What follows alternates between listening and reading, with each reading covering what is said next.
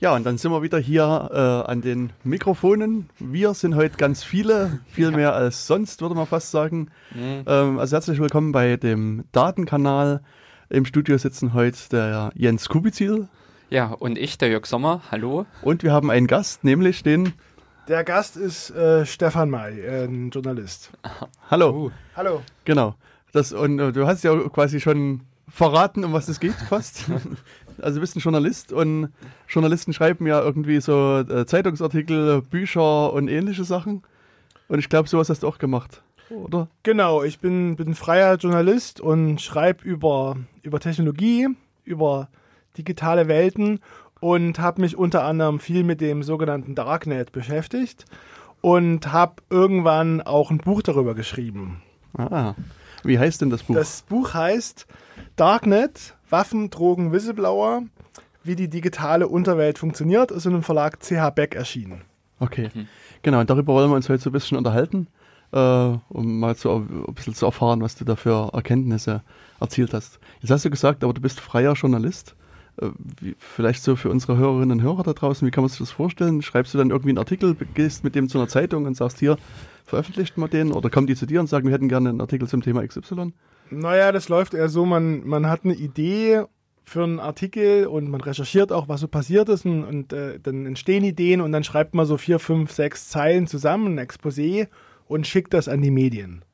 Oder beziehungsweise schickt das an Medien, mit denen man zusammenarbeitet und die große Herausforderung für freie Journalisten ist, dass man genügend Medien hat, also für die man arbeiten kann und das läuft aber eigentlich ganz gut. Also man, man muss irgendwie mit Medien Kontakt kommen und äh, wenn man aber einmal für die was geschrieben hat und die sind zufrieden damit, dann freuen die sich aber eigentlich auch, wenn man öfters für die schreibt und wenn man denen was anbietet, weil die sind ja auch darauf angewiesen. Also wenn man jetzt beispielsweise eine Technikseite hat äh, jede Woche, dann kann man ja nicht alle Artikel selber schreiben, sondern dann braucht man Leute, die einem was beisteuern. Mhm. Und wie ist so das Verhältnis in den Medien von freien Journalisten zu angestellten Journalisten?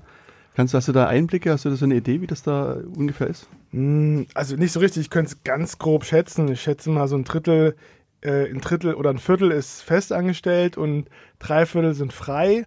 Und äh, die Verhältnisse, ich kann äh, aber so ein bisschen was über die ökonomischen Verhältnisse mhm. sagen. Es gibt da so ein bisschen eine Zwei-Klassengesellschaft. Also Medien ist generell ein Bereich, wo jetzt nicht so, wo man jetzt nicht wirklich viel verdient und wo man froh sein kann, wenn man einigermaßen davon leben kann. Und wenn man festangestellt ist in der Redaktion, dann kann man meistens zumindest von leben.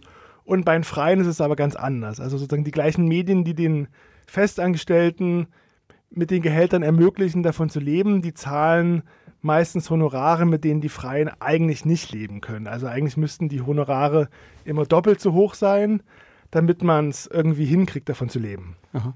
Also das heißt, deswegen muss man dann noch ein Buch nebenbei schreiben, um dann über die Runden zu kommen. Oder wie, wie kann man sich das vorstellen? Naja, Buchschreiben sollte man eher nicht, weil Buchschreiben ist äh, ökonomisch noch verheerender eigentlich. Also bei den meisten freien Journalisten ist es so, es gibt fast sowas wie so eine Normkarriere oder eine Standardkarriere bei Journalisten. Also wenn sie jung sind, wenn sie Studis sind, vielleicht noch Geld von Eltern bekommen oder wenn sie es einfach hinkriegen, mit sehr wenig Geld zu leben, dann, dann arbeiten die, dann buttern die richtig rein als freie Journalisten und irgendwann merken sie, dass man mit 1000 Euro Einkommen oder 1500 Euro Einkommen eigentlich nicht auf Dauer leben kann und dann such, versuchen sie, sie entweder einen festen Job zu finden in Medien oder sie wechseln irgendwas, werden vielleicht Lehrer oder Regierungssprecher. oder Regierungssprecher oder gehen, oder gehen in die Öffentlichkeitsarbeit und die meisten Journalisten, die ich kenne, sagen wir über 35, die, die noch dabei sind, die fahren eigentlich immer so zweigleisig. Die machen so zur Hälfte, machen die freien Journalismus und zur anderen Hälfte machen sie irgendwas anderes. Sie arbeiten beispielsweise in der Pressestelle von einer. Wissenschaftsorganisation oder sie machen so Corporate Journalismus. Also vielleicht irgendein Verband gibt ein Heft heraus und, das, und die zahlen meistens sehr viel besser. Okay. Mhm. Und was hat dich jetzt dann dazu bewogen, das Buch zu schreiben?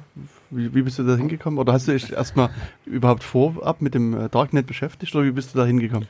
Das kam so, ich äh, habe irgendwann gemerkt, dass es als freier Journalist Sinn macht, nicht nur über alles irgendwie zu schreiben, sondern sich auch so Spezialthemen zu suchen, über die man dann ganz besonders oft schreibt und wo man dann wirklich zum Experten wird und wo dann vielleicht auch irgendwann die die, also sozusagen der Stundenlohn steigt, weil man in dem Thema schon drin ist. Das war das erste Thema war neue Top-Level-Domains, dann habe ich viel über Blockchain geschrieben und irgendwann habe ich das Darknet entdeckt. Da hatte ich, oder beziehungsweise ich hatte einen Artikel für das populärwissenschaftliche Magazin PM geschrieben über das Darknet und habe da wahnsinnig viel recherchiert und habe gemerkt, dass das sehr spannend ist für, für einen Journalisten, weil es noch wenig wirkliches Wissen dazu gibt und viel Unsinn kursiert und weil es auch so ein sehr spannender, widersprüchlicher Ort ist. Und dann habe ich immer wieder für alle möglichen Medien darüber geschrieben, beispielsweise über fürs Deutsche Ärzteblatt, über, über Medikamentenhandel im Darknet und so weiter. Und dann ich, bin ich irgendwann über, eine,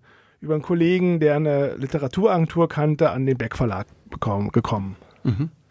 Ähm, ja, du hast jetzt gerade gesagt, du hast für das Ärzteblatt über Medikamentenhandel oder Handel oder Schmuggel ja, das, also in dem Bereich ist es, glaube ich, deckungsgleich. ähm, also ja, geschrieben, also hatten die Ärzte da ein originäres Interesse daran oder hast du da auch mal Feedback von den Ärzten bekommen dazu? Nee, ich habe einfach, ich habe ab und zu für das Ärzteblatt geschrieben, das, das hing dann zusammen. Ich, ich habe halt so ein, ein paar Spezialthemen. Das erste war neue Top-Level-Domains. Und da habe ich gemerkt, dass das für sehr viele Bereiche und Branchen interessant ist und habe verschiedene auch Branchenmedien angesprochen, hatte dann fürs Ärzteblatt über die Top-Level-Domains .doktor und .med geschrieben. und ähm, naja, und die haben halt so ein Technikressort. Und dann bin ich dabei geblieben und äh, ich habe auch irgendwann gemerkt, umso weniger ein Medium selbst mit Technologie zu tun hat, umso mehr freuen die sich eigentlich, wenn jemand kommt, der ihnen so Sachen runterbricht. Okay. Also jetzt muss ich trotzdem noch mal ganz kurz äh, bei, bei dem Thema Top-Level-Domain verweilen. Ähm, weil, also mich würde nochmal interessieren, also, also außer der Tatsache, dass es jetzt eine neue Top-Level-Domain gibt, was kann man denn da noch schreiben? In, in, was kann man denn in einen Artikel rein verpacken? Naja, es gab, es gab ja einfach die neuen Top-Level-Domains und die gab es mhm. halt für jeden Bereich. Es gab irgendwie Punkt Doktor, Punkt äh, Vermögensberater. Bank, Punkt Vermögensberater, Punkt XXX. Punkt, äh, nee, das, die gibt es schon sehr viel länger, ja. genau. Ach naja, und ich meine, es ist ja ganz interessant und zumindest diese Top-Level-Domains, die haben ja teilweise ihren was versprochen. Es gab beispielsweise Top-Level-Domains, die geschützt waren, also wo es so eine, wo es so eine Art Branchenschutz gab, dass beispielsweise nur Ärzte so eine Top-Level-Domain mhm. äh, reservieren können. Und dann hatte ich auch so, so, eine, so eine ganz interessante Geschichte. Ich hatte mir nämlich mal irgendwann die Liste mit allen 2000 Bewerbungen für Top-Level-Domains ausgedruckt und habe Punkt Kinder gefunden und der Bewerber war okay. Ferrero und dachte genau. ich mir, ach, sehr interessant. Und es war halt so, es gibt normale Internetendungen, es gibt Marken-Internetendungen und Punkt Kinder war halt eine Marken-Internetendung. Ja. Und das war halt ein Riesenskandal und es hat aber nie jemand vorher gemerkt. Ah, okay. Interessant. Also hast du den Skandal aufgedeckt? Genau, so ein bisschen. Und dann habe ich irgendwie den Deutschen Kinderschutzbund gefragt, was er davon hält. Und die haben sich noch mehr aufgeregt. Und dann war die äh, Kinderschutz, die Kinderkommission des Bundestags eingeschaltet. Und soweit ich weiß, hat sich dann Ferrero irgendwie mit denen geeinigt und die haben jetzt, glaube ich, so eine, so eine Sperre, dass unter Punkt Kinder zumindest keine deutschsprachigen Inhalte erscheinen. Ah, okay. Mhm. Und hast du dich an der Stelle auch mit der Technik auseinandergesetzt? Denn der Betrieb einer Top-Level-Domain ist ja auch nicht ganz ohne. Also da verlangen die Registrare äh, ja schon einiges mehr. Also von Nee, also ich bin, ich bin kein Informatiker, also mhm. ich habe ich hab Soziologie studiert und, und Publizistik ah. und ich versuche mir immer die Technik so weit anzueignen, wie ich es brauche und äh, wie ich es brauche, um keinen mhm. Unsinn zu erzählen, vor allem mit denen ich, indem ich mit Leuten rede, die sehr viel mehr wissen. Also ich könnte jetzt keine Top-Level-Domain selber selber betreiben. Wenn ich sie ah. beantragen würde, würde die Icon es ablehnen, weil mhm. sie merken, dass ich das nicht kann. Mhm. Okay. Genau, und dann bist du sozusagen in äh, die Richtung, äh, der Richtung des Darkness dunkler geworden. genau. genau. Ist immer dunkler geworden. Und du hast gesagt, du hast zunächst auch Zeitungsartikel dazu geschrieben und dann später eben über im Beck Verlag das Buch, was jetzt äh, in der zweiten Auflage erschienen ist, richtig? Genau, die zweite Auflage war so letzt, Mitte letzten Jahres. Ja, mhm. aber sozusagen, das ist die aktuelle. Genau, Auflage. das ist die aktuelle, ja. Genau. Ge ja, ähm, und wie war dann de dein Einstieg ins Darknet? Also hast du erstmal Tuchfühlungen aufgenommen? Bist du ins, also, oder ich würde jetzt erstmal nochmal zurückspringen. Was ist für dich das Darknet? Also es so gibt ja nicht so eine richtig funktionierende Definition. Hm. Ich würde sagen, das Darknet ist ein digitales Netz, was sich vom sonstigen großen Internet abschirmt und zwar mit technologischen Mitteln Und es geht darum, Anonymität herzustellen, zum einen von den einfachen Nutzern in Anführungsstrichen mhm. und von den Betreiberinnen und Betreibern von Inhalten. Das heißt, es geht um Anonymität und es geht darum, neugierige Blicke fernzuhalten von Geheimdiensten, von Ermittlungsbehörden und auch von der Werbewirtschaft, die immer frecher wird mit ihren Blicken auf, äh, auf die Menschen. Das heißt tatsächlich, könnte man sagen, also Darknet ist einfach mhm. dunkel. Wenn man dunkel genau. als, als sozusagen als Gegen als Gegenentwurf zum sonstigen Internet nimmt, wo überall irgendwie so Lampen und Scheinwerfer und Kameras mhm. und Mikros in den Raum ragen. Ja, wahrscheinlich einfach äh, so gesehen der Bereich im Internet, in dem man sich bewegen kann, ohne gesehen zu werden oder groß auffällig zu sein. Genau, genau, hm. so würde ich es auch sagen. Hm, okay. Ähm, und in dem Sinne, äh, da, es gibt ja eigentlich auch nicht das Darknet, sondern man kann ja in verschiedenen, in verschiedener Weise im Internet ähm, unterwegs sein, ohne aufzufallen. Aber es gibt ja auch eben äh, das eine große Netzwerk, ähm, wofür wir mit Jens ja auch einen kompetenten äh, Ansprechpartner haben. Ähm, genau, also im, im, weitesten Sinne assoziiert man ja meist damit Tor. Genau, also das, der, im, der englischsprachige Artikel ist der Meinung, es gibt elf verschiedene Darknet-Technologien. Ah. Also es gibt Tor, es gibt I2P, es gibt Freenet, es gibt äh, GNU-Net und ähm, es ist aber so wie sonst in der digitalen Welt. Es gibt auf den ersten Blick so eine, eine Vielfalt, eine bescheidene Vielfalt, aber dann mhm. hat sich doch einer quasi durchgesetzt, der alles dominiert und das ist zurzeit das Darknet auf Basis von Tor. Hm. Ähm, insgesamt hast du dir äh, diese verschiedenen Netzwerke alle mal angesehen? Hast dann äh, nee, leider nicht. Das, ist, das ist auch so eine ah. Sache, wo ich so ein bisschen schlechtes Technik. Gewissen habe. Also es gab so, wenn man ein Buch schreibt, dann hat man ja auch nicht unbegrenzt Zeit, sondern ich mhm. wollte so verschiedene ja. Sachen bearbeiten und hatte jetzt nicht Zeit bei jedem, ich hätte zu jedem Thema noch fünfmal so lange recherchieren können und Sachen, bei denen ich der Meinung will, die, war, die braucht man, die habe ich mir sozusagen für einen Anhang aufgehoben. Es gibt ja. einen Anhang und dann wollte ich noch über andere Darknets schreiben und hatte mir I2P und Freenet angeguckt und habe dann eigentlich bereut, dass ich das nicht früher gemacht habe, weil ich die ziemlich spannend finde. Mhm. Und I2P und Freenet, die sind teilweise technisch deutlich radikaler mhm. als Tor und zumindest in Freenet gibt es auch wirklich ähm, eine nennenswerte Zahl an Inhalten und teilweise sogar auf der nicht illegalen Seite sogar noch so ein paar mehr und spannendere. Mhm. Und ähm, insofern, ich habe mich da eigentlich leider zu wenig mit beschäftigt und will das aber vielleicht irgendwann nochmal machen. Ja. Und ähm, jetzt, äh, oder wollen wir nochmal technisch im Prinzip, weil äh, ich finde das halt so verrückt, diese Idee, äh, dass man sich eigentlich ja im Internet bewegt. Ich, man nutzt ja für diesen Zugang zu dem Darknet weiterhin den regulären Internetanschluss, ähm, ist in dem Sinne ja erstmal sichtbar und wird dann plötzlich unsichtbar. Das ist ja irgendwie ähm, schwierig. Ne, ich denke, es ist vielleicht hilfreicher zu fragen, gegenüber wem man unsichtbar wird.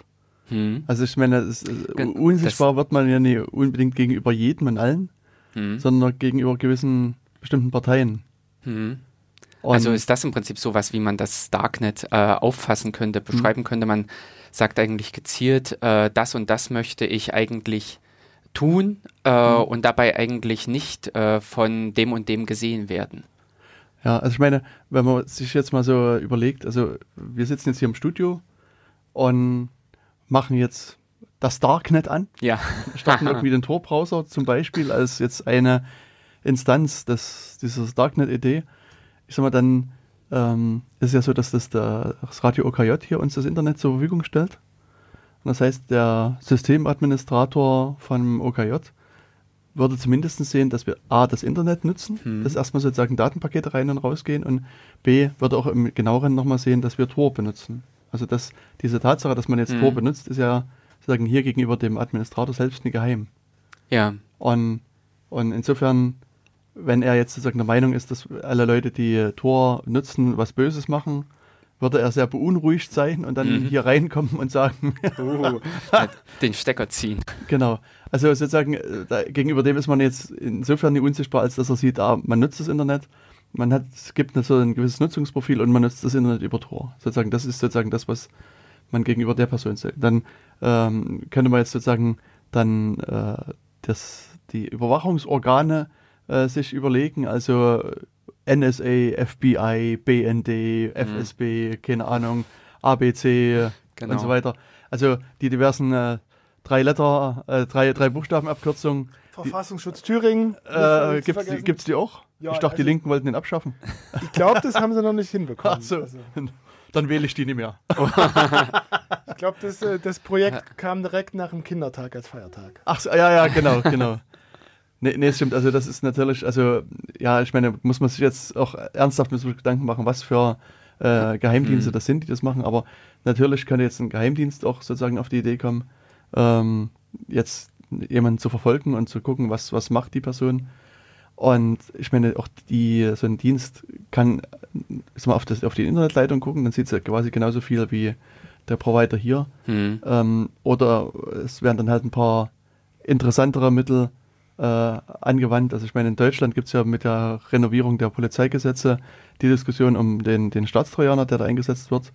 Und äh, wenn dann sozusagen auf deinen Rechner so ein Stück äh, Trojaner mit installiert wird, dann sieht er eh alles, Mhm. was du machst. Also Dann- dann bist du auch gegenüber denen nicht mehr unsichtbar. Also das ist dann letztlich eine Frage der verwendeten Mittel.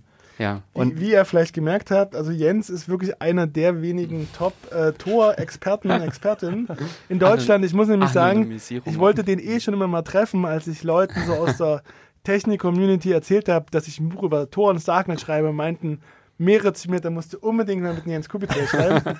der hat nämlich so ein äh, Sprechen, der hat nämlich so ein legendäres Buch geschrieben, anonym im Netz, ne? Richtig, Genau, ja. Genau. Und jetzt haben wir es ja das- geschafft. Also über, über einen interessanten Weg haben wir es jetzt geschafft, hier zusammen zu sprechen. Und Genau, das ist ja, sehr ja. schön. Ähm, ja, nee, und sozusagen jetzt kann man natürlich den Weg weiter beschreiten, aber auf der anderen Seite ist es natürlich der Webseitenbetreiber auch. Äh, Ja. und äh, gegenüber dem ist man vielleicht unsichtbar, Hm. vielleicht aber auch nicht. Also ich sag mal, auch so, ne, es ist letztlich so, dass das, das Darknet selber ist ja quasi ein, ein Webserver, der eine Webseite bereitstellt. Und der könnte jetzt genauso Ad-Technologie, also so Werbesachen anzeigen wie Genau. andere Seiten. Ja. Das heißt sozusagen, also auch da würde ich jetzt erstmal sagen, dass man nie mehr unsichtbar ist als sonst. Also, Hm. also we- wenn die mal so weit gehen wird. Momentan ist es natürlich eher Jetzt da, würde mich dann deine Einsicht noch interessieren, Ja. aber aus meiner Sicht eher auch so ein Netz von sag mal, Hobbyisten, die das betreiben, also irgendwelche Leute, die vielleicht irgendwelche Shops äh, da betreiben oder Informationsseiten und man ist noch nicht auf diesem Trichter, dass man jetzt sozusagen ein, ein Werbenetzwerk im Darknet errichtet, aber aus meiner Sicht gibt es da kein technisches Hindernis, da quasi genauso was zu machen Mhm. und quasi den Leuten, die im Darknet unterwegs sind, quasi genauso mit der Mhm. Werbung einzuspielen wie auch im, im Clear Web. Also insofern äh, würde ich jetzt auch sagen, dass man ist da nie wirklich äh, unsichtbarer gegenüber dem Webseitenbetreiber als außerhalb. Bis dahin, äh, also du hast einfach nur die erste Stufe im Prinzip der Kontakt dorthin, dass der äh, S- äh, Client, der die Verbindung zum Surfer aufbaut, äh, äh, über den Weg durch das Darknet verschleiert ist. Aber ähm, Richtig. Genau, wir- wollen ja sozusagen uns jetzt in den technischen Details verlieren. Das können wir dann vielleicht äh, nach einer späteren Sendung nochmal aufgreifen und detailliert durchdiskutieren, sondern mich würde viel mehr interessieren, was du jetzt sozusagen bei deinen Reisen durchs Darknet da, da Entdeckt hast. entdeckt hast. Also gibt, also mal, du hast es ja auch in dem Buchtitel äh, so mit äh, verarbeitet. Also äh, wenn man mal so Darknet fallen lässt, dann ist es ja immer so Waffenhandel, Drogenhandel, äh, Prostitution, Kinderpornografie und so weiter wird dann quasi so als Schlagwort mit äh, gebraucht. Und hast du mal so einen tieferen Tauchgang unternommen ins Darknet und wenn ja, was hast du da erlebt? Ja, ich habe so verschiedene Tauchgänge gemacht. Der, also der erste Tauchgang war so der, den glaube ich viele machen, wo man dann anfängt, sich die äh, Drogenmarktplätze anzugucken, die man relativ leicht findet. Dann hatte ich sozusagen das zweite Mal Anlauf genommen. Da hatte ich für die Le Monde Diplomatique über das Darknet geschrieben und wollte auch mal gucken, was es so an politischen Sachen gibt. Das ist ja so, wenn Medien über das Darknet berichten, dann geht es meistens um irgendwas Cybercrime-mäßiges, Drogen, Waffen und dann wird aber so ein Einsatz oder in einem halben Absatz geschrieben, ja, das Darknet, das sind ja auch Dissidenten und Whistleblower und Oppositionelle, aber mehr findet man da meistens nicht an Informationen. Das fand ich eigentlich am spannendsten, das Thema, und wollte da mal mehr herausfinden. Und für den Artikel hatte ich dann erstmal so ein bisschen oberflächlich gesucht, hatte mir so Listen mit Darknet-Adressen ähm, zusammengesucht und habe da eher so einen anekdotischen Blick gekommen, irgendwie eine, eine, eine eine, äh, Seite mit äh, nackten, äh, nackten ähm, Sumo-Ringern äh, im Darknet und so weiter, eher so ein bisschen Blödsinn und dann war akademischen Projekte und dann habe ich noch ein zweites Mal Anlauf genommen und hatte für die, die Technikzeitschrift iX äh, so einen sehr großen Artikel über äh, so ein über das Darknet jenseits der Drogenmärkte geschrieben und dann habe ich tatsächlich sozusagen so mir da Sachen erschlossen und ähm, habe mir dann auch so eine kleine Systematik überlegt. Äh, soll ich die mal hm, Gerne. darstellen? Genau. Ja. Also wie kommt man ins Darknet? Nee, also erstmal zu den Inhalten. Ja, oder? nee, ähm, genau. Nee, genau, also ich meine, das, ich, ich, hatte mir halt dann so Sachen gefunden, habe mir dann auch selber so, so Listen gemacht und habe überlegt, wie kann ich das jetzt unterteilen. Und erstmal habe ich beschlossen, was ich nicht machen will wenn Journalisten und Journalistinnen über das Darknet schreiben, interessiert die vor allem meist eine Frage, ist das, was da passiert, legal oder illegal? Mhm. Und ich habe aber gemerkt, man kommt mit der Kategorie nicht so richtig weit im Darknet. Vieles, was im Darknet passiert, ist illegal, aber aus ganz unterschiedlichen Gründen. Also im Darknet werden Drogen gehandelt, vor allem die üblich Verdächtigen, Cannabis, Ecstasy, Kokain. Das ist illegal, zumindest in den meisten Ländern. Und da gibt es aber eine breite gesellschaftliche Diskussion. Äh, sollte das wirklich alles illegal sein? Und ist es wirklich sozusagen, sind Leute, Studis, die sich Cannabis kaufen, wirklich Verbrecher? Dann passieren wirklich sehr üble Sachen, also vor allem werden äh, Bilder äh, missbrauchter Kinder, also sogenannte Kinderpornografie, getauscht. Das ist illegal und da gibt es auch einen, einen klaren gesellschaftlichen Konsens, das ist verbrecherisch. Dann gibt es im Darknet auch so politische Aktivitäten. Es gibt Postfächer für Whistleblower. Und was Whistleblower machen, also die sozusagen interne Dokumente, Herrschaftswissen an die Welt geben, das gilt als, als gesellschaftlich erwünscht. Also Edward Snowden ist für viele Leute großer Held. Und das ist aber auch oft illegal. Also Edward Snowden ist nicht von Hawaii nach Russland gezogen, weil da das Wetter schöner ist, sondern weil er wusste, vermutlich wird er sein Leben lang im Knast verbringen. Das heißt, das ist auch de, also sehr leicht illegal, was man da macht. Und deswegen habe ich diese Kategorie erstmal beiseite gelassen und habe mir so drei quasi so, so, einen eigenen Kompass zugelegt und habe unterschieden zwischen dem Darknet als Einkaufsmeile, also da gibt es so große Marktplätze, auf denen vor allem Drogen gehandelt werden, dann so die quasi Abgründe, das, die Abgründe im Darknet, vor allem Kinderpornografie und dann das politische Darknet im, im, im, im engeren und weiteren Sinne. Mhm. Und ja, wenn wir jetzt mal an deine erste Kategorie denken, an die Marktplätze, ähm, hast du da zum einen mal versucht, Kontakt zu, aufzunehmen mit Marktplatzbetreibern, wie aber auch mit sozusagen Kunden äh, der Marktplätze? Und äh, was sind so da deine Erfahrungen? Ja, also ich habe hm, versucht, mit denen Kontakt aufzunehmen und äh, also mit den Marktplatzbetreibern zu sprechen ging sehr viel leichter als mit dem Tor-Projekt zu sprechen. Da können wir vielleicht nochmal, die haben nämlich mit mir gesprochen und ja, ich habe irgendwann mal, hatte ich so 12, 13 Marktplätze gefunden, die ich so für, für aktiv hielt und habe einfach mal versucht, alle anzuschreiben. Also entweder über so einen Kontakt-Button oder über Moderatoren oder so. Und dann haben tatsächlich ein paar geantwortet. Ich habe gemerkt, die sind, haben anscheinend ein sehr professionelles, modernes Verhältnis von Öffentlichkeitsarbeit. Einer hatte sogar so eine Art Pressesprecher, Alphabay, das war damals so der Darknet-Marktplatz, quasi Amazon des Darknets. Und also ich hatte mit Amazon, mit Alphabet gesprochen, mit Hansa Market und noch mit ein paar anderen. Das lief ganz gut. Ich habe auch mit ähm, ich habe auch mit Medikamentenhändlern gesprochen im Darknet, also für den Ärzteblatt Artikel. Und ich habe mit vielen Käufern von Drogen gesprochen, allerdings nicht übers Darknet, weil das muss ich nicht. Also meine Erfahrung mhm. ist nämlich tatsächlich, sag mal, wenn man jetzt unter, unter 50 ist und man fragt in seinem Bekanntenkreis äh, nach, gibt es eine relativ hohe Wahrscheinlichkeit, dass man zumindest irgendjemanden findet, der jemanden kennt, der schon mal Dra Drogen im Darknet bestellt mhm. hat. Also mit denen habe ich auch sehr viel gesprochen. Und was haben die Leute, also die Betreiber von Hansa Market und, und, und so weiter, da dir eine Auskunft geben können? Oder was hast du überhaupt gefragt? Naja, ich habe sie halt, ähm, ich habe sie halt äh, äh, sozusagen erstmal so ein bisschen klassisch wirtschaftsjournalistisch gefragt, wie es funktioniert und was sie so für, für Umsätze haben, wohl wissen, dass sie mir darauf nicht antworten. Und dann noch die Frage sozusagen, wie sie ihre eigene äh, sozusagen Arbeit, die ja sehr kritisch gesehen wird, wie sie das so moralisch verorten. Und dann meinten sie halt, naja, sozusagen, der eine meinte, naja, die Menschheit nimmt seit, äh, seit Äonen, nehmen die äh, äh, berauschende Mittel, um sich in andere Zustände zu versetzen und es muss einfach okay sein, wir ermöglichen das. Und ähm, Der andere meinte, also der hat auch, wurde auch Falschgeld verkauft, naja, sozusagen, wenn man äh, sozusagen, und Kreditkartendaten meinte, wenn man so bei so Bankbetrug ist es meistens so, dass einfach die Banken das bezahlen und Banken zu bestehlen ist kein, ist kein Verbrechen. Das heißt, anscheinend hat er Brecht gelesen. Und äh, also ich meine, das war halt auch so ein bisschen bla bla und die haben sich natürlich auch selber äh, in gutes Licht gesetzt, aber die haben schon relativ ehrlich geantwortet. Und dann habe ich sie auch gefragt, naja, wie sie so die Gefahr sehen. Und da meinten eigentlich alle, naja, es ist schon gefährlich und man sollte sowas nicht betreiben, ohne wirklich Ahnung zu haben.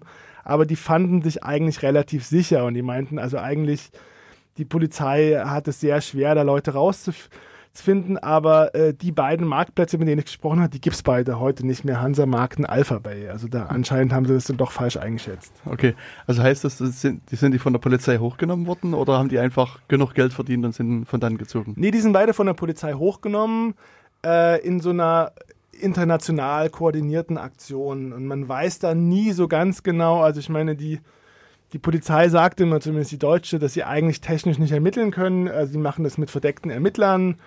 Und ähm, das stimmt sicher auch, man weiß aber nie genau, inwiefern jetzt die vielleicht doch technische Möglichkeiten haben, äh, die es doch ermöglichen. Also vielleicht vor allem die amerikanischen Geheimdienste, weil meine Grenzen kann man mit sehr großem Aufwand schon so ein bisschen auch die Toranonymität äh, attackieren. Mhm.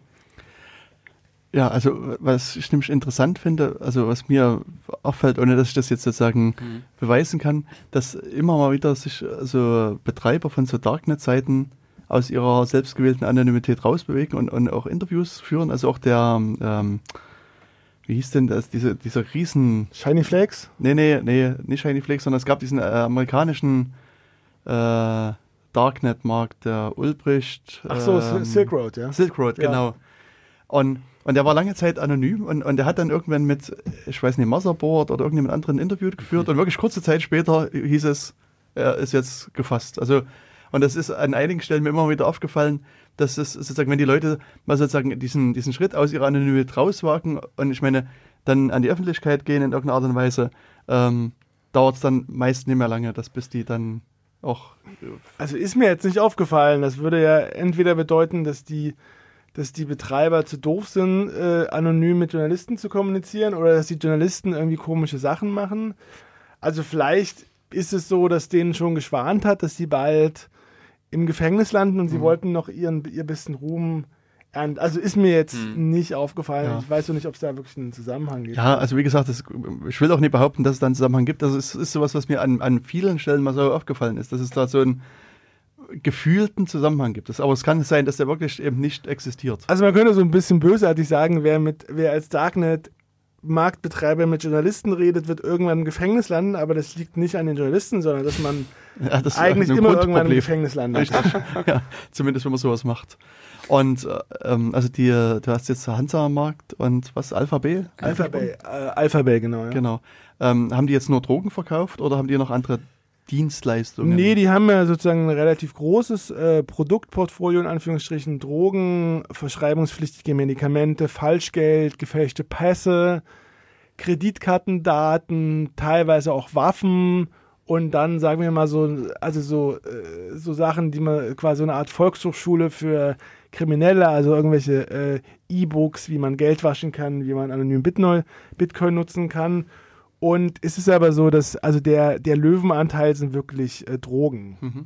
Also es, es, gibt, gab immer wieder Berichte, dass Falschgeld äh, sozusagen Handel im Darknet boomt und es wurden immer wieder Leute festgenommen, die Falschgeld im Darknet gekauft haben. Aber ich hatte mir jetzt mal, ich schaue mir regelmäßig den den äh, Lagebericht Falschgeldkriminalität von BKA an. Das nimmt ein bisschen zu, aber das ist jetzt noch weit davon entfernt, dass jetzt der Darknet-Drogenhandel irgendwie das, das Geldsystem ähm, über, über den Haufen wirft. Hm. Und hast du einen Überblick, einen Einblick, wie so die Verteilung der Umsätze sind? Also du hast schon gesagt, dass vermutlich viel über Drogen abläuft. Und ich meine, wenn man so über das Darknet liest, ist sozusagen neben Drogen quasi, sind die Waffen das nächste große Ding. Und jetzt hast du auch gerade so Waffen so am, so am Rande mit erwähnt, als wird das gar nicht so ein, so ein Thema sein. Also hast du so eine Idee, wie so das, ich sag mal, umsatzmäßig ungefähr verteilt ist? Ja, also es gab äh, 2015 eine, eine, Studie von so einer Ami-Uni, Carnegie Mellon University, die hatten versucht, da Umsätze, äh, Umsätze im Darknet zu messen und haben dann auch so eine kleine Grafik gemacht. Ich blättere jetzt hier gerade mal in dem Buch, äh, was die wieder die Zahlen waren. Also ähm, Nee, steht nicht drin.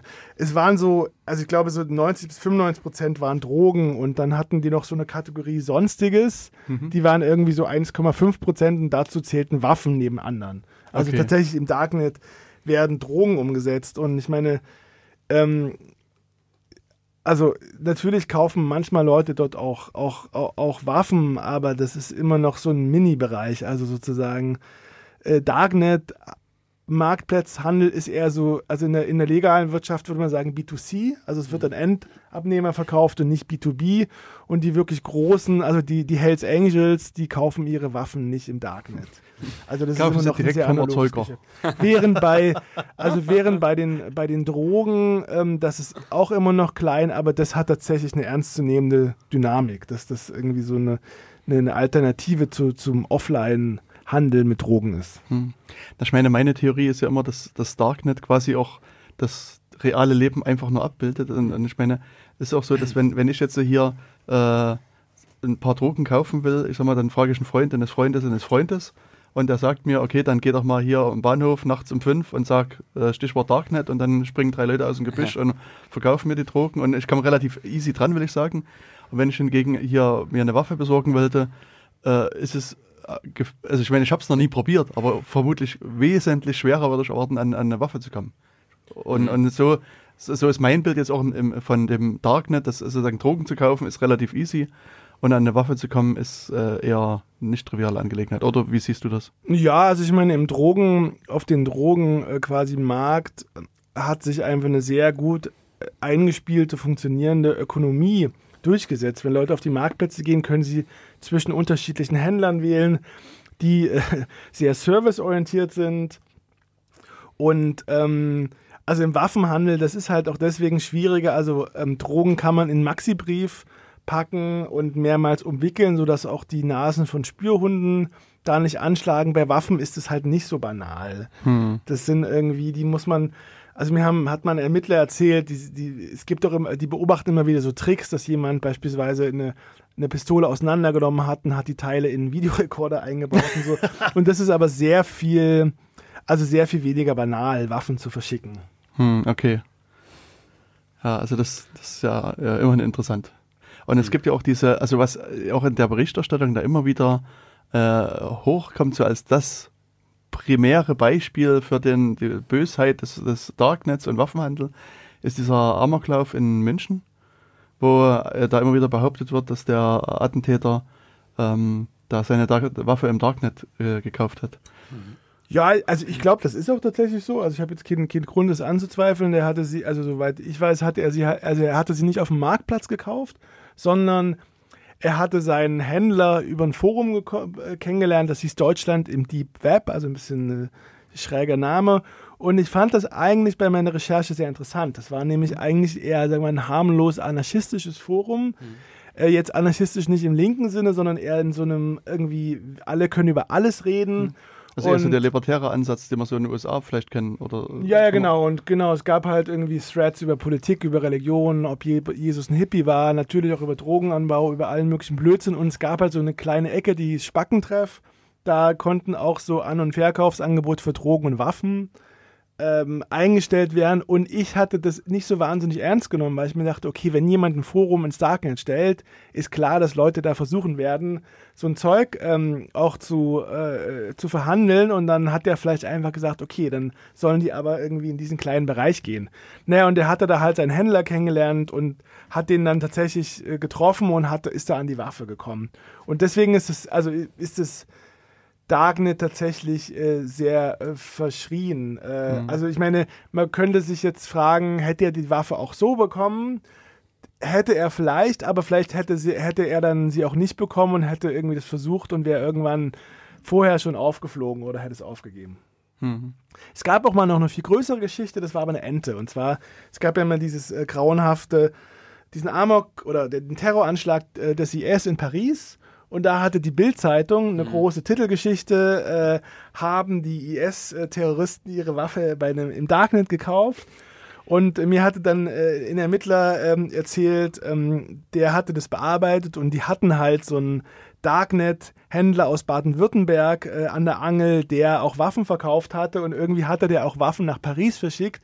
Und da hatten die sich mal ganz kurz gefragt, ob er, ob es da einen Zusammenhang gab. Und diese Ermittlungsakte war irgendwie auf verschlungenen Wegen an die Bildzeitung äh, gekommen und die haben daraus halt eine große Geschichte gemacht und das war und die, die, die Staatsanwaltschaft selbst hatten das aber schon beiseite gelegt und dann haben das, wie das immer so ist, alle Medien abgeschrieben. Dann hat ein Tagesschau-Journalist irgendwann, bei, irgendwann mal bei der Bundesanwaltschaft nachgefragt, die für sowas zuständig wäre. Und die haben einfach gesagt, also nee, das ist völliger, völliger Blödsinn. Und ähm, das, also solche Medienenden, die setzt, also die, die breiten sich aber normalerweise sehr aus und es ist meistens auch so, dass sozusagen die Gegnerstellung, wenn sie stattfindet, nicht annähernd den gleichen Raum bekommt wie die, hm. wie die Ente. Jo.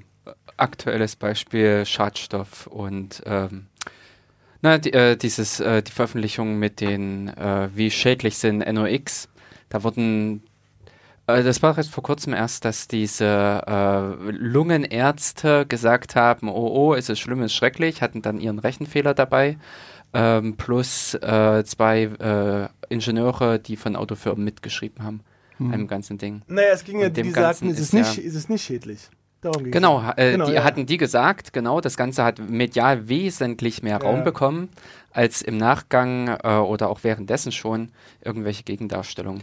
Denk, Solange es schlimm hm. ist, ist das Schlimmere interessanter. Hm, aber ich denke, das ist also aus meiner Sicht quasi letztlich so, wie die Medien funktionieren. Du hast sozusagen, die, die These Schade. ist, NOx ist hm. schädlich mhm. und jetzt kommt jemand und bringt so ein bisschen die Gegenthese auf und dann kriegt die Person natürlich schon ein bisschen mehr Aufmerksamkeit aus meiner Sicht und kann auch die These vielleicht ein ah, bisschen. Wir haben ja einen Journalisten hier. Funktioniert ja, das Medien meine, so? Ja, ich meine, Journalisten sind halt auch Menschen und Menschen neigen zum Herdentrieb und äh, oft gibt es auch Zwänge. Also angestellte Journalisten haben meistens sehr wenig Zeit, ha. sozusagen auch mal Sachen zu hinterfragen, wenn sie von einem Medium kennen, dass sie, dem sie eigentlich vertrauen. Freie Journalisten, die werden an sich schon schlecht bezahlt und äh, wenn sie dann sozusagen nochmal extra recherchieren, sinkt der schon so beschämende Stundenlohn noch weiter. Und also es gibt halt diesen Herdentrieb und dann ist es natürlich auch so, dass man als Medium so ein bisschen Unwillen hat, einen Fehler einzuräumen. Und hm. wenn man eine ja. große Titelgeschichte hat, äh, äh, die Welt ist sowieso, dann hat man nicht wirklich Lust, eine große Titelgeschichte darauf zu, ähm,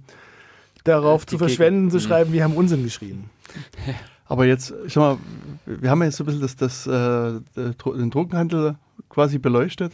Und also ich versuche so ein bisschen auch mal zu überlegen, wenn man so ähm, wieder so diverse Presseveröffentlichungen liest. Und du hattest auch gerade das, das, Thema Deutschland im Deep Web oder im Dark Web äh, angesprochen. Und gerade im Rahmen dessen äh, ist immer wieder so, so dieser, äh, diese Grafik von dem Eisberg zu sehen, dass quasi oben das, das Teil, was über dem Wasser rausguckt, ist sozusagen das, der, der sichtbare Teil des Internets und unten drunter ist das Darknet, was quasi äh, zehnmal so groß ist wie das normale Internet und, und deswegen auch zehnmal so gefährlich oder so ist so äh, die Intention. Und wie ist es jetzt bei deinen Recherchen gewesen? Wie, wie groß würdest du das Darknet ungefähr einschätzen? Kann man da was überhaupt abschätzen? Ja, das Darknet ist winzig. Äh, man kann das relativ gut abschätzen. Das Tor-Projekt, die die, die, die, die, die Technologie betreiben, die haben so ein Statistiktool, metrics.torproject.org und da wird, wird unter anderem so die geschätzte Zahl der Online-Adressen, also der Darknet-Adressen angezeigt.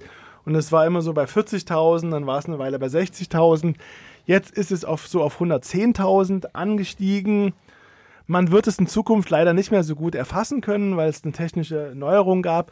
Aber es ist, also im Grunde genommen, das Darknet ist sehr, sehr klein. Also sagen wir mal 110.000 Darknet-Adressen, das ist halt winzig, äh, wenn man sich vor Augen führt, dass allein unter DE der deutschen Top-Level-Domain 16 Millionen Adressen verfügbar sind.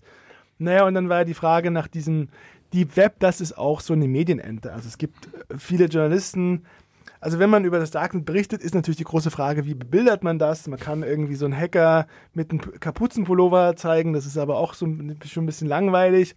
Und viele wählen dann so ein Bild äh, von einem Eisberg, was sich quasi so, so, eine, so, eine, so ikonografisch durchgesetzt hat. Und man sieht so einen Eisberg und oben gibt es äh, die Spitze, das ist das Internet, da steht Internet dran und darunter gibt es so einen Körper, das, das, das sogenannte Deep Web. Und äh, der, der Körper ist halt sehr, sehr viel größer als das bekannte Internet, die Spitze. Und äh, ein Teil dieses Deep Webs ist irgendwie das Darknet. Und das Darknet ist aber auch sehr groß. Und es kursieren dann immer die Zahlen. Das Deep Web ist irgendwie 100 oder 400 mal so groß wie das ganz normale Internet. Und das ist aber Unsinn. Also ist mein, zu dem Schluss bin ich gekommen. Und diese Zahl, die kommt von einem, äh, aus einem Paper.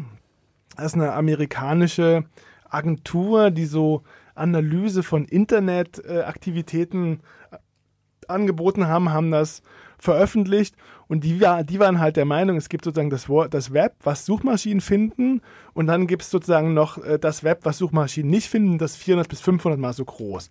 Und das stimmte eventuell damals, obwohl ich mir auch nicht sicher bin, ob es damals noch stimmte.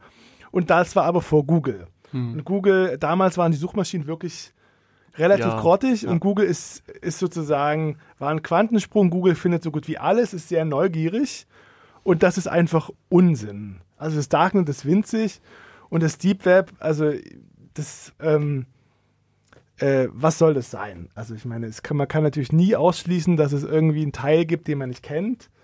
Aber ich habe mich mit so vielen Leuten unterhalten und äh, sagen wir, ich ich habe noch nie irgendeinen Hinweis gefunden, dass es da irgendwo da draußen noch so einen riesen unentdeckten Bereich gibt.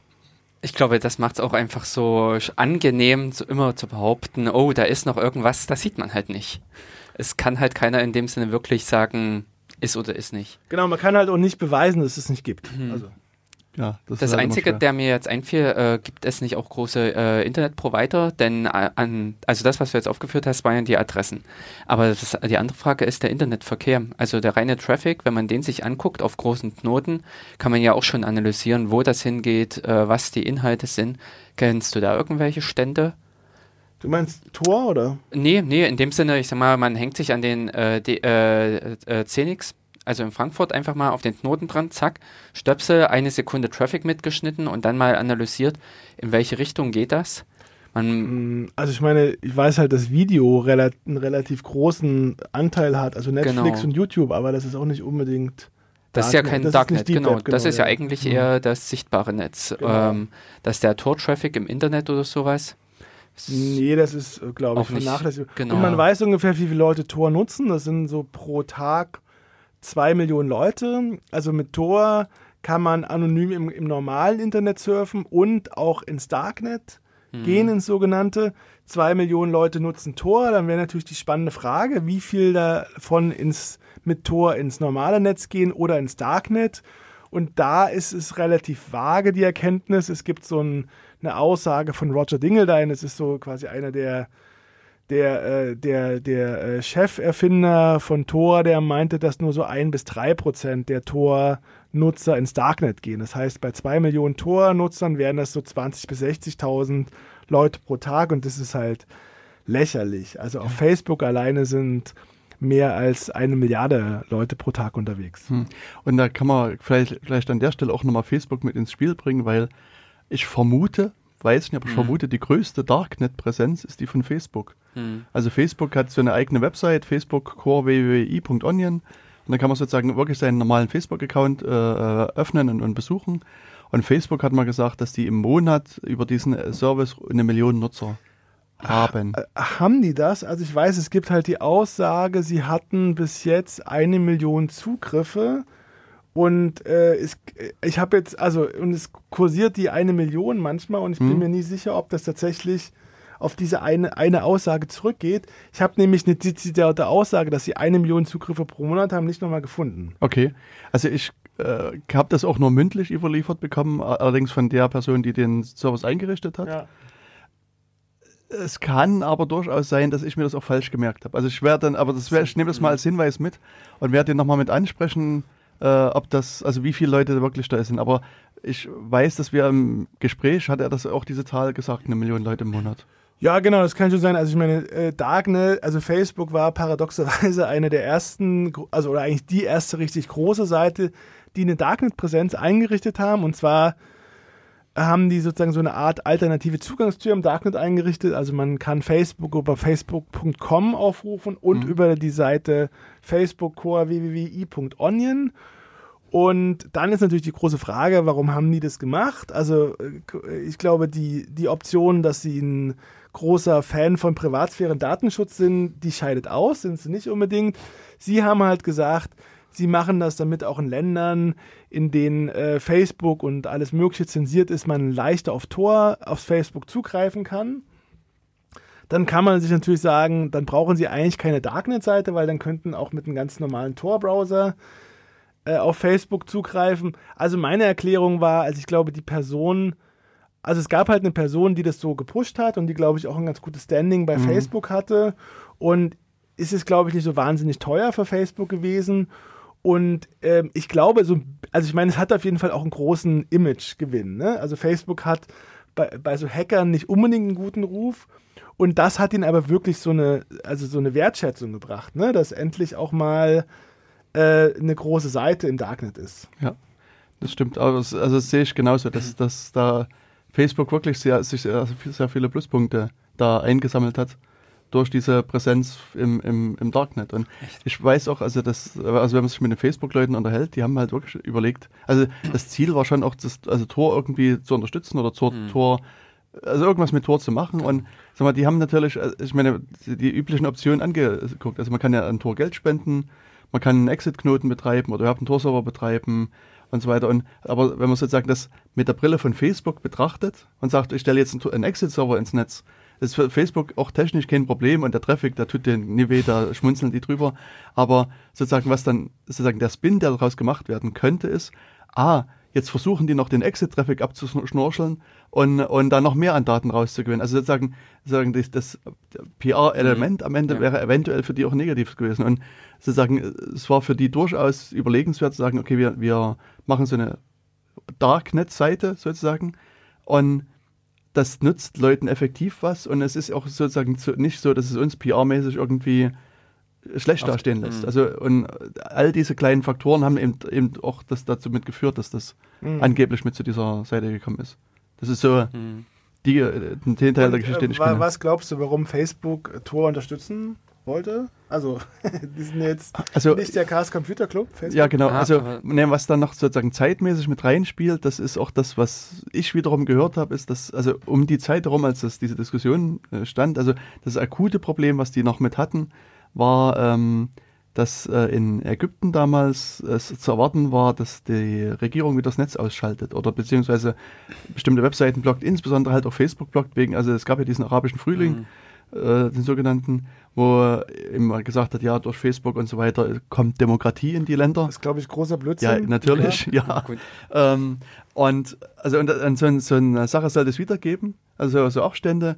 Und dann hatte man Angst, äh, dass, also dass, dass die Regierung einfach das, das blockiert. Und, und Facebook suchte nach einem Weg, sozusagen, dass die Leute weiterhin kommunizieren können. Und das ist auch wirklich effektiv dort gemacht worden von den Leuten, dass sie sich über Facebook zum Teil organisiert haben. Also Facebook war mhm. sicherlich nicht der Auslöser, ja, aber sozusagen schon so eine Kommunikationsplattform. Mhm. Zumindest habe ich da, ich sag mal, anekdotische Evidenz wieder ähm, dazu. Und, ähm, und Facebook sucht halt nach einem Weg, dass, dass also wenn es zu so, so äh, Zensur kommt im Lande, dass sie das umgehen kann. Und da war sozusagen Tor ein Weg, wo sie auch Facebook damals gesagt hat, wir äh, ändern den Facebook Messenger so, Messenger so dass ähm, ja, dass er über Tor kommuniziert, also dass man auf dem Handy den Robot installiert und der geht eben dann über diesen Onion-Service zu Tor, äh, zu, zu, Facebook und kommuniziert mit Facebook. Und das, das war sozusagen der praktische Nutzen, den Facebook sich da erwartet hat. Das ist, also hat den, man das eigentlich umgesetzt? Ähm, also es muss mal umgesetzt gewesen sein. Ah. Ich habe mhm. diesen Facebook Messenger nie installiert gehabt. Mhm. Also, also, vielleicht ist es immer noch so. Also äh, wenn ihr das draußen das hört äh, und einen Facebook Messenger installiert habt ja. und Orbot installiert habt, dann guckt doch mal. Also da, die Designidee war so, dass sozusagen der Facebook Messenger guckt, gibt es den Orbot mhm. auf dem Rechner, äh, auf dem Handy. Und wenn es ihn gibt, kann man sagen, sagen bitte nutzt äh, Facebook übers äh, Dark Web. Also ja, genau. Punkt. Hm. Nee, ich habe noch Zeit. Also, ja, genau. Okay. Ja. Ähm, ähm, ja, genau. Also das war sozusagen die äh, Idee. Und jetzt, ich meine, wir haben uns ja so ein bisschen jetzt erstmal über das Thema Drogen und Waffen unterhalten. Was mich natürlich noch interessieren würde, und das, das was du auch schon angesprochen hast, diese ganze auch politische Schiene. Also das äh, eines von deinen drei äh, Kategorien, ähm, da sagst du, hast du ein bisschen was gefunden. Was hast du denn da gefunden und kannst du auch sagen, wie das so benutzt wird? Also ich, habe mich da quasi so quasi wie mit einer Lupe auf die Suche begeben. Also erstmal nach Inhalten, die jetzt nicht ganz klar illegal sind mhm. und äh, dann vielleicht sogar noch nach Inhalten, die politisch interessant sind. Am Anfang war ich erstmal sehr enttäuscht äh, und mhm. habe so gut wie nichts gefunden. Dann habe ich doch ein paar Sachen gefunden. Was ich gefunden hatte, das ist, glaube ich, auch so das bekannteste. Oder, also ich gehe mal so drei, drei Möglichkeiten, die es gibt. Das eine wäre sozusagen die erste Idee, die ich hatte, war, gibt es sowas wie Darknet-exklusive Inhalte. Also Inhalte, die es nur im Darknet gibt, nirgendwo mhm. anders. Und das ist sehr, sehr dünn. Also mhm. was man findet, sind vor allem so selbstreferenzielle Inhalte, also Listen äh, mit Darknet-Seiten, Foren, die sich übers, ums Darknet drehen, um, um Bitcoin, Geldwäsche, um Anonymität. Mhm. Ähm, es gibt irgendwie so eine eine ethische Hackerseite, also eine radikalere, ähm, irgendwas mit Green, Green Leaks oder so, hm. äh, die gab es nur im Darknet. Dann gab es dieses Deutschland im Deep Web Forum, wobei die dann ja auch so ein bisschen in Verruf geraten sind, weil da jemand seinen Waffenhändler kennengelernt hat. Und das ist aber eigentlich sehr dünn. Die zweite Nutzung, die ich gefunden habe, ist, dass Darknet quasi als so eine Art Programmbaustein genutzt wird. Also Darknet nicht für Webseiten, also hm. nicht für, für Webinhalte, sondern für Programme. Und da gibt es sehr spannende Entwicklungen. Das läuft meistens so, man installiert ein Programm und dieses Programm erzeugt dann auf dem eigenen Gerät eine Darknet-Seite. Das heißt, man ist dann äh, Inhaber einer Darknet-Adresse, ohne wirklich was damit zu tun zu haben. Und über die läuft Kommunikation. Da gibt es zum Beispiel ein sehr spannendes Tool, das nennt sich Onion Share. Damit kann man Dateien tauschen. Und normalerweise, wenn da Leute Dateien tauschen, geht das über so eine, geht das über E-Mail oder über Dropbox und dann gibt es immer eine Person in der Mitte, die mitbekommt, wer mit wem kommuniziert und die, Dat die Daten zwischenspeichert. Und bei OnInShare ist es so, man kommuniziert direkt von Darknet-Adresse zu Darknet-Adresse. Mhm. Und da gibt es so zwei Varianten. Einmal gibt es äh, die Variante, man äh, lädt quasi auf die eigene Darknet-Adresse eine Datei hoch, schickt jemand anderen einen Download-Link und der lädt dann mit dem Tor-Browser die Datei runter. Und seit wenigen Tagen gibt es noch die Option, dass man so eine Art öffentliches Postfach errichtet. Das heißt, man drückt in dem Programm auf Receive und dann bekommt man eine Darknet-Adresse, die kann man jemandem geben und da kann er, kann er quasi etwas reintun. Hm. Dann gibt es so Chat-Programme, es gibt Ricochet, damit, dann kann man auf dem Rechner von Darknet-Adresse zu Darknet-Adresse chatten und dann gibt es ein wahnsinnig spannendes, spannendes Programm, wo auch sag mal, einige Entwickler in Deutschland sitzen. Briar, das ist ein Messenger für ein Smart, für Smartphone, für Android, der läuft genauso. Ich installiere den, dann erzeugt er auf meinem Handy eine Darknet-Adresse und dann kommuniziere ich von Darknet-Adresse zu Darknet-Adresse und das ist sicherer als alles andere. Also auch bei Signal gibt es Metadaten, die in den USA äh, landen, in den Datenbanken, bei Briar gibt es das nicht. Und dann äh, sozusagen das, äh, die dritte Kategorie, die ich gefunden habe, ist so, das habe ich genannt, das Darknet als alternative Zugangstür. Und da gibt es relativ viel. Das heißt, es gibt Webprojekte, die sind eigentlich im normalen Netz in Anführungsstrichen unter de oder org oder com und die haben aber auch so Darknet. Seiten und auf diesen Darknet-Seiten stellen sie ihre kompletten Inhalte zur Verfügung, ein Teil davon oder bestimmte Funktionen. Also wir hatten schon Facebook, die haben eine Darknet-Adresse, über die man Facebook aufrufen kann. Die New York Times stellt ihre kompletten Inhalte ins Darknet. Die Taz schon sehr viel länger als die New York Times. Äh, der Chaos Computer Club Dresden äh, macht das auch. Dann gibt es viele so Blogs von irgendwelchen Techies, die auch Darknet, äh, Darknet-Präsenzen haben. Und dann habe ich gesehen, dass so verschiedene, so ein paar linke IT-Kollektive, und zwar sehr wichtige Kollektive, auch das Darknet für sich entdeckt haben. Beispielsweise ähm, Rise Up, das ist so ein äh, so eine Kollektiv, die bieten so Tools für Aktivisten an, E-Mail, Pads, also mit denen man so gemeinschaftlich Texte erstellen kann. Und die haben für jedes dieser Werkzeuge eine Darknet-Adresse eingerichtet. Hm. Systemli machen sowas ähnliches. Und in die Media, dieses linke Mediennetzwerk, einige Regionalgruppen haben auch so Darknet-Adressen eingerichtet. Und da gab es vor zwei Jahren eine spannende Entwicklung. Und zwar gab es dieses, ähm, es gibt so zwei deutsche Regional, äh, in die Media-Ausgaben, die eh in die Medien links unten. Links mhm. unten wurde verboten, so zwischen G20 und Bundestagswahl. Und das Spannende war, dass auch die Darknet-Adresse verboten wurde, explizit. Das war das erste Mal, äh, also in der Verbotsverfügung wurde auch die Online-Adresse erwähnt. Das war, glaube ich, das erste okay. Mal in Europa, dass eine explizit linke Darknet-Seite verboten würde. Mhm. Und dann gibt es noch ähm, gibt es noch Postfächer, äh, haben verschiedene Medien im Darknet Postfächer eingerichtet, wo sie auch eine ganz bestimmte Funktion anbieten, und zwar Postfächer für Whistleblower. Und da gibt es so verschiedene Lösungen. Die Taz, die hat das selber gebastelt. Ähm, der Guardian macht das, Heise, New York Times, Washington Post. Und äh, das läuft so, die haben so Postfächer und da kann man ins Darknet gehen, auf die Seite gehen und einfach irgendwas hochladen. Und dann sieht man meistens so einen Geheimcode, den man sich aufschreibt und mit dem kann man zurückkommen und gucken, ob man eine Antwort bekommen hat. Und das ist ziemlich spannend.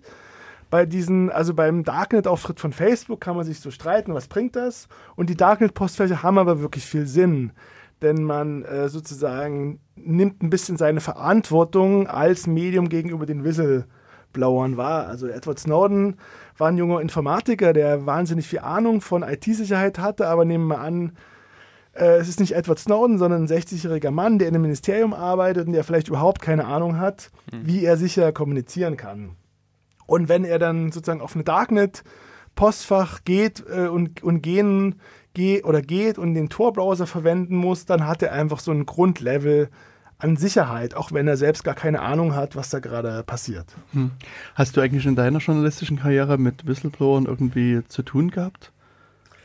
Ähm, nee, eigentlich nicht. Also ich habe mal jemanden äh, getroffen, der in einem, in, einem, in einem, Medium gearbeitet hatte und mir äh, quasi von der EDV-Abteilung war und mir erzählt hat, wie die das äh, gemacht haben und dann nicht genannt werden hm. wollte. Also in der Form eigentlich nicht, aber das liegt auch daran, dass ich jetzt sozusagen nicht, ich bin jetzt nicht so im, also sozusagen Leute finden mich nicht einfach hm, okay. so. Also ich bin jetzt nicht so äh, bekannt als Anlaufstelle für. Hm. Hm. Weil, also mich hätte mal interessiert, also sozusagen, wie sich sozusagen die Arbeit mit den, den Leuten darstellt, weil was ich mal äh, gehört habe, ist das eben, also ich sag mal, unsere Sicht, also insbesondere jetzt unsere Techniker-Sicht, ist halt wirklich, wir wollen quasi ein Tool hinstellen, was keine Metadaten liegt, wo man quasi einfach ein Dokument hochladen kann und dann im Hintergrund läuft da vielleicht ein Scraper, der nochmal alles, was irgendwie ja, identifizierbar sein kann, rausnimmt und so weiter, dass man möglichst die Person identifizieren kann. Und das ist sozusagen ein Problem, was man sicherlich technisch bis zum gewissen Grad lösen kann. Aber was, was ich in dem Zusammenhang halt gelesen habe, dass die, die Whistleblower natürlich Menschen sind, das ist klar. Und wenn aber, wenn mal jetzt das, das, das Dokument genommen wird und daraus wirklich ein großer Scoop entsteht, haben die als Menschen das Bedürfnis, auch drüber zu reden und zu sagen, Mensch, ich bin sozusagen, ich darf, war's. ich war's, weil wegen mir ist das und das passiert. Und, und da scheint es eben eigentlich auch so einen Bedarf zu geben, sozusagen mit den Leuten nachher nochmal zu reden und die auch so ein bisschen zu betreuen und, sagen, und eigentlich denen klarzumachen, mhm du warst es, du hast wirklich was Cooles genau, vollbracht, aber halt Mund. Ja. So, und, und das, also da würde mich interessieren, ob du das sozusagen auch so, so erlebt hast oder ob du das so siehst, dass das immer noch eher so eine, sagen wir, vielleicht so eine psychologische Nachbetreuung braucht und deswegen eigentlich eher doch einen, einen Kontakt zu dem Whistleblower braucht oder ob das vielleicht nicht so ist. Also. Naja, ich, also ich hatte halt ähm, ja, eigentlich ja. nichts mit Whistleblowern zu tun. Also die Leute, mit denen ich hm. ähm, gesprochen habe, da war irgendwie klar, die kann ich zitieren und äh, wenn ich die Betreiber von Darknet-Marktplätzen mit denen gesprochen haben, haben die mir nicht ihren Klarnamen gesagt, mhm. aber ich, äh, also ich habe sie ja trotzdem zitiert, also ja. sozusagen mit ihrem, äh, mit ihrer Position. Mhm. Ja, aber das stimmt schon. Ich glaube irgendwie, also ich meine, jeder Mensch ist eitel und wenn man irgendwas macht, dann will man natürlich auch so ein bisschen Wertschätzung dafür haben. Also irgendwie der, der, wenn man Held ist, aber niemand weiß, dass man der Held ist, das ist dann vielleicht auch ein bisschen doof. Richtig. ja. Ähm, an der Stelle fiel mir nämlich jetzt auch gerade Mixmaster ein, also was ja auch als äh, Netzwerk zur anonymen Kommunikation möglich ist. Äh, insofern, ähm, äh, äh ich kenne ich kenn nur das Postfach auch von der Zeit her, aber die greifen, man greifen dann auch eher auf solche Techniken zurück, äh, über Tor beziehungsweise äh, dann die entsprechenden Bereinigungen im Postfach beim Zugriff. Ja. Und äh, dementsprechend, äh, ich glaube, es zeigt sich jetzt auch schon in der Sendung, dass es ja einfach mehrere Darknets gibt, äh, mehrere Kommunikationswege, äh, um ja anonym oder im Prinzip für andere nicht erkennbar zu kommunizieren. Ich glaube, das wäre so einfach der eine wichtige Fakt äh, in Bezug auf Darknets. Es geht darum, äh, vor anderen in irgendeiner Weise unsichtbar zu sein. Entweder sei es der Empfänger, was bei Facebook, bei der Facebook-Präsenz ja ein bisschen äh, witzlos ist, weil ich mich ja im, am Ende anmelde. Mhm. Damit weiß Facebook ja schon Bescheid. Aber äh, auf dem Wege weiß einfach der Seiten, äh, also mein Provider nicht, dass er in, äh, dass ich gerade bei Facebook unterwegs bin. Da mag das einfach wirklich das Ziel sein, am Ende vor meinem Provider im Prinzip geheim zu agieren. Ja. Genau, also ich meine, es ist, was ich vorhin schon sagte, man hat ja letztlich immer verschiedene Ziele, weißt du? Ja, die, genau. Ähm, man Genau, also die, die da sozusagen zu erreichen sind. Und das, also je nachdem, vor wem willst du unsichtbar sein, also willst du sozusagen hier dich schützen vor Zensur und dir alles andere ist dir egal oder willst du irgendwas anderes erreichen? Also das äh, ist halt so ein bisschen mhm. ähm, das Ding. Äh, das ist die Frage im Prinzip, was man dann erreichen will. Und äh, bis dahin im Prinzip, dass der Dienstanbieter hier vor dem äh, Kunden in gewisser Weise geschützt sein will, weil er eben auch nicht weiß, wer sein Kunde ist. Also wenn das eben hier so ein Anbieter von illegalen Dingen ist, dann will der vielleicht auch nicht gleich von Anfang an sagen oder auch bis zum Schluss äh, nicht preisgeben, wer er ist. Wenn er in dem Sinne digitale Daten verkauft, also sei es im Prinzip so eine Passwortliste, dann ähm, will er dem auch nicht unbedingt mitteilen, wer er wirklich ist. Hm. Und letztlich, ähm, äh, glaube ich, äh, braucht man immer irgendwie so einen, also Operational Security, wie man so schön sagt. Also ja, man muss sich halt Gedanken machen, dass ähm, dass zu dem Ganzen noch da, mehr gehört. Dass da einfach noch mehr dazu gehört, ja. genau. Und äh, in dem Sinne äh, hilft das Darknet äh, auch sozusagen nur zum gewissen Grad und äh, also dass die diversen Leute, die jetzt sozusagen verhaftet worden sind und auf ihr Verfahren warten, beziehungsweise wo das Verfahren schon abgeschlossen ist, äh, da ist es eigentlich interessant, die Fälle mal zu betrachten und zu sehen, dass das Darknet hat zwar einen Teil des Schutzes übernommen, aber mhm. sie haben so viele andere Fehler gemacht, dass es eben leicht möglich war, die zu identifizieren. Ja. Oder, ja. Genau.